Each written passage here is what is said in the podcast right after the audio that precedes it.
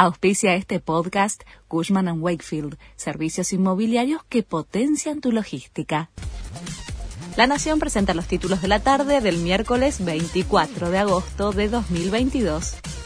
Sergio Massa fue de sorpresa a una entidad del campo y crecen las expectativas por anuncios.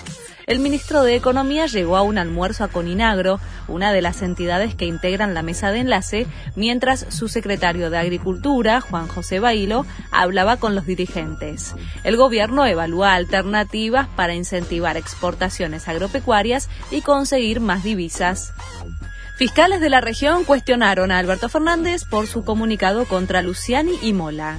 El presidente había hablado públicamente de una persecución en contra de la vicepresidenta. Dichas expresiones ponen en tensión los principios de un Estado de Derecho, constituyendo una injerencia indebida en la tarea judicial, aseguraron desde la Federación Latinoamericana de Fiscales. El gobierno evalúa un nuevo impuesto para las plataformas extranjeras la cartera de Economía estudia la aplicación de una percepción específica a plataformas de streaming como Netflix, Amazon, Spotify y otras, con destino a políticas de fomento para el sector de economía del conocimiento. Además, las obligará a tener una oficina en el país para responder ante reclamos de los consumidores y, obviamente, tributar ante la AFI. Uruguay anuncia beneficios para atraer al turismo argentino. Los visitantes serán eximidos del pago del IVA en varios servicios, además de otras ventajas impositivas.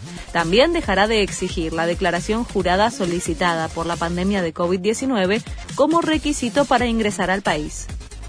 Piqué y su novia ya no se esconden asistieron juntos a un casamiento en la Costa Brava y los paparazzi capturaron las primeras fotos de la pareja.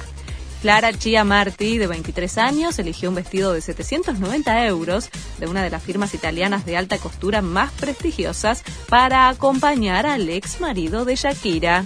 Este fue el resumen de Noticias de la Nación.